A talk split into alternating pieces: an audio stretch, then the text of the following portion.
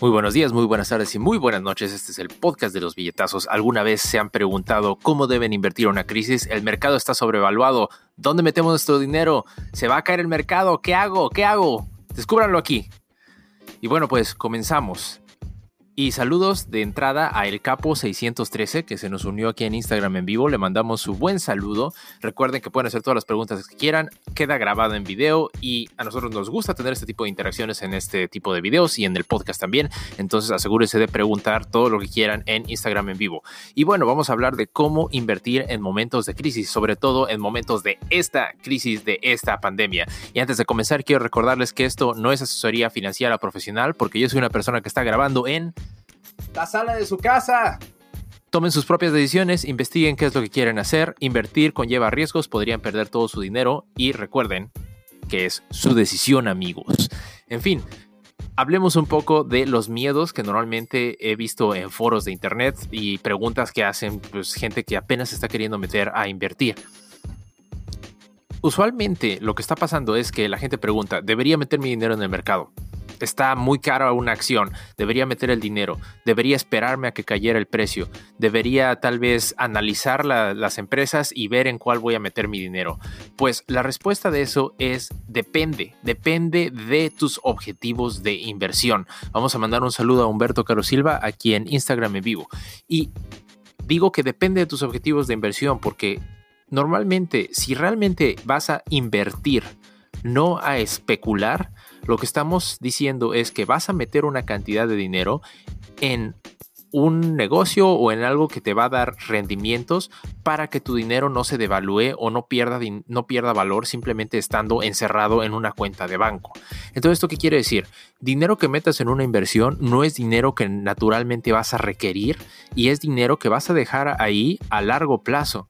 Entonces, ¿esto en qué se traduce? Si yo compro una acción el día de hoy pero yo sé que la empresa en la que estoy invirtiendo mi dinero ha permanecido constantemente en el mercado, ha demostrado ganancias por 60, 70 años en el pasado y paga dividendos constantes, es una acción en la que yo voy a meter mi dinero, es una empresa en donde voy a dejar mi dinero por un largo plazo. Entonces, ahorita no me importa si el mercado está alto, bajo, sobrevaluado, devaluado, lo que quiera. Lo único que va a pasar es yo, cada que me paguen mi cheque, tengo una cantidad que voy a meter a invertir y esa cantidad que voy a meter a invertir lo voy a meter en compañías que yo sé de que de manera segura y constante me van a estar dando un crecimiento y o un dividendo. Si se preguntan qué es un dividendo, hablamos de eso en otra edición del podcast de los billetazos y el video va a salir acá en YouTube.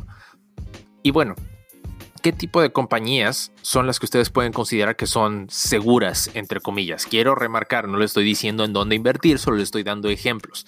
Estamos hablando de compañías que son las llamadas blue chip stocks. ¿Por qué se llaman blue chip? Blue chip se refiere a la ficha azul del póker, que es la ficha que vale más. Y por ende, estas blue chip stocks son compañías que han tenido un desempeño mantenido durante décadas y generaciones y una ganancia demostrada y han permanecido en el mercado como los líderes aún si hayan pasado pandemias, crisis, guerras, lo que quieras. ¿De qué, de qué tipo de compañía estoy hablando? Johnson ⁇ Johnson, Unilever, Procter ⁇ Gamble, Coca-Cola. Aún así, esto conlleva riesgos. Hay empresas que pertenecían a esos blue chip stocks como Ford, que se fueron a la quiebra en 2008. Entonces, ¿qué es lo que pasa? Cuando una compañía se va a la quiebra, normalmente sus acciones se van a cero. Hay distintos tipos de declaración de bancarrota en Estados Unidos. En Latinoamérica no sé específicamente cómo funcione, pero ustedes nos pueden decir en los comentarios, ya sea en Instagram o en YouTube, cómo funciona. Pero aquí en Estados Unidos hay dos tipos de bancarrotas. Lo que se le llama el Chapter 11 o el capítulo 11, que es una reestructuración de la empresa y rara vez cuando hacen esa reestructuración y consiguen los préstamos para poder salir a flote como empresa, devuelven algo de ese valor a sus inversionistas. Es muy raro, pero cabe la posibilidad. Hay otra versión de esto que es el Chapter 7 o capítulo 7. Si ustedes escuchan que una compañía se fue a la bancarrota con Chapter 7 y ustedes tenían dinero invertido, olvídense, ese dinero ya valió. Ya no va a regresar nunca a sus manos. Adiós amigos con su inversión. Pero bueno, ustedes me dirán, ¿cómo evito ese riesgo de que compañías, aún siendo de blue chip stock, se vayan a la bancarrota? Bueno, la, respuesta a esto es diversificar. Para poderse diversificar, entonces ustedes tendrían que comprar stock de varias compañías distintas para que así si una se va a la bancarrota o baja, otra sube y se balancea la ganancia. Entonces, ¿cómo podemos hacer esto? Vamos a mandar un saludo a Adrian Trade 25, le mandamos su buen wave, gracias por escucharnos. ¿Cómo podemos hacer esto?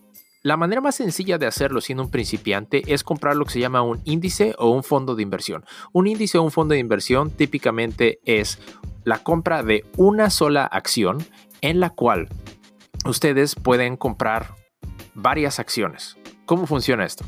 Digamos que hay un fondo de inversión que está basado en el índice Standard Poor's 500, que son las 500 empresas más grandes de Estados Unidos.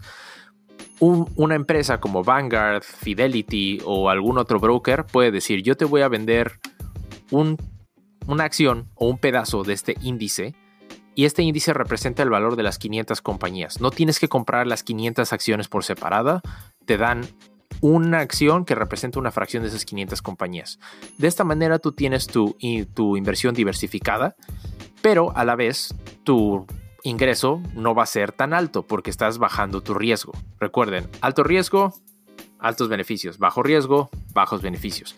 Pero tienes la ventaja de que la bolsa normalmente sube, aunque suba y baje, eventualmente se va hacia arriba. Entonces, si tú compras un fondo de inversión, eventualmente este va a valer más a lo largo del tiempo. ¿Cuáles son los fondos de inversión que ustedes pueden poner? Pues los más famosos serían VVOO, ese es uno que ofrece Vanguard, SPY, ese es otro que también se ofrece y es de los más famosos. Y cuando ustedes meten dinero en un fondo de inversión o en un índice, están diversificando y reduciendo sus riesgos. La manera más sencilla de hacer esto es agarrar un pedazo de su, de su salario, cada dos semanas, cada quincena, cada que ustedes les paguen y destinarlo a una inversión. Más aún así, lo pueden hacer de manera automática. Simplemente retiran que retire el dinero de su cuenta de banco, lo meten a la inversión y se olvidan. No se preocupan de que lo van a gastar en otras cosas, simplemente no lo tocan y se acabó. Ahora, si ustedes hacen esto, pues van a pensar, pues qué aburrido, ¿no? Nada más lo meto ahí y pues me espero 20 o 30 años, ¿por qué no me meto a la acción y meto acciones y vendo acciones y hago trading y hago shorting y hago varias cosas?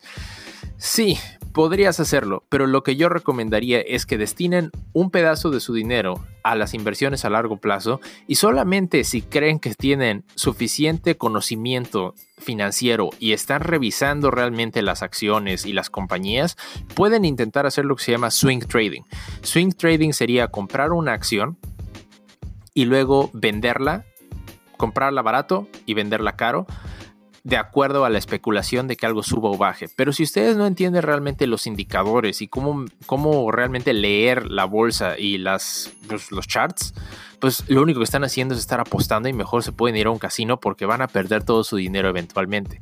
Por eso lo sugerido es invertir a largo plazo y meterlo en fondos de inversión, que es la manera más segura. O si ustedes entienden realmente ciertos negocios, les tienen fe y han visto un crecimiento mantenido a lo largo de los años, meterlo en blue chip stocks.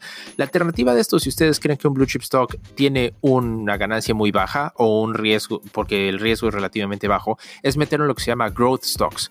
Growth stocks serían compañías que ahorita no son tan grandes, quizás no son los líderes del mercado, pero sabemos que tienen un cierto potencial de crecimiento. Ejemplos de estas cuáles son, créanlo o no, aunque Facebook sea una compañía gigante, tiene mucho potencial de crecimiento actualmente. Estamos hablando de compañías tal vez de energía solar, de celdas de hidrógeno, de ese tipo de compañías de tecnología que tengan una promesa de crecer mucho en el futuro.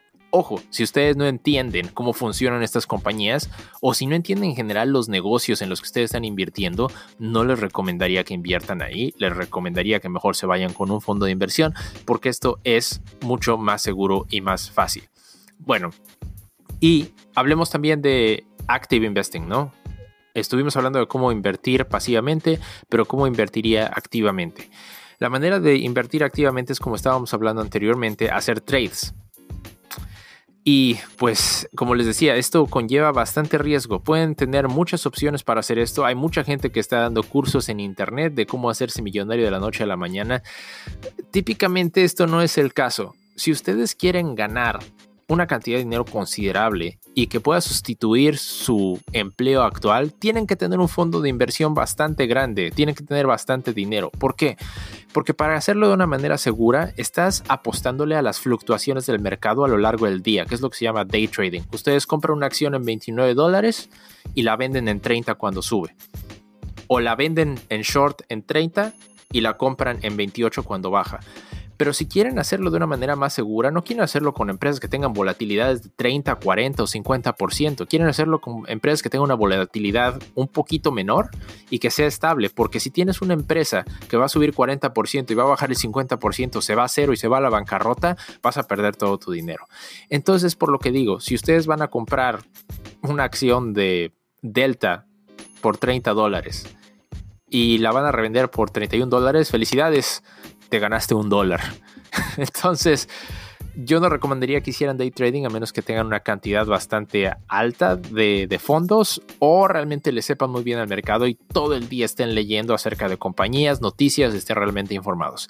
En fin, déjenme saber en los comentarios ya sea en Instagram o en YouTube o en nuestro podcast qué opinan de sus inversiones, si ustedes lo hacen a largo plazo, están especulando o están algo en medio de los dos. Recuerden que estamos en todas sus plataformas favoritas de podcast, estamos en YouTube, denle like, suscríbanse y den a la campanita para que sepan cada vez que sacamos nuevo video. En Instagram ahí estamos posteando unos momazos bien locochones todos los días. Y bueno, muchas gracias, espero que se la pasen excelente el día de hoy y bye.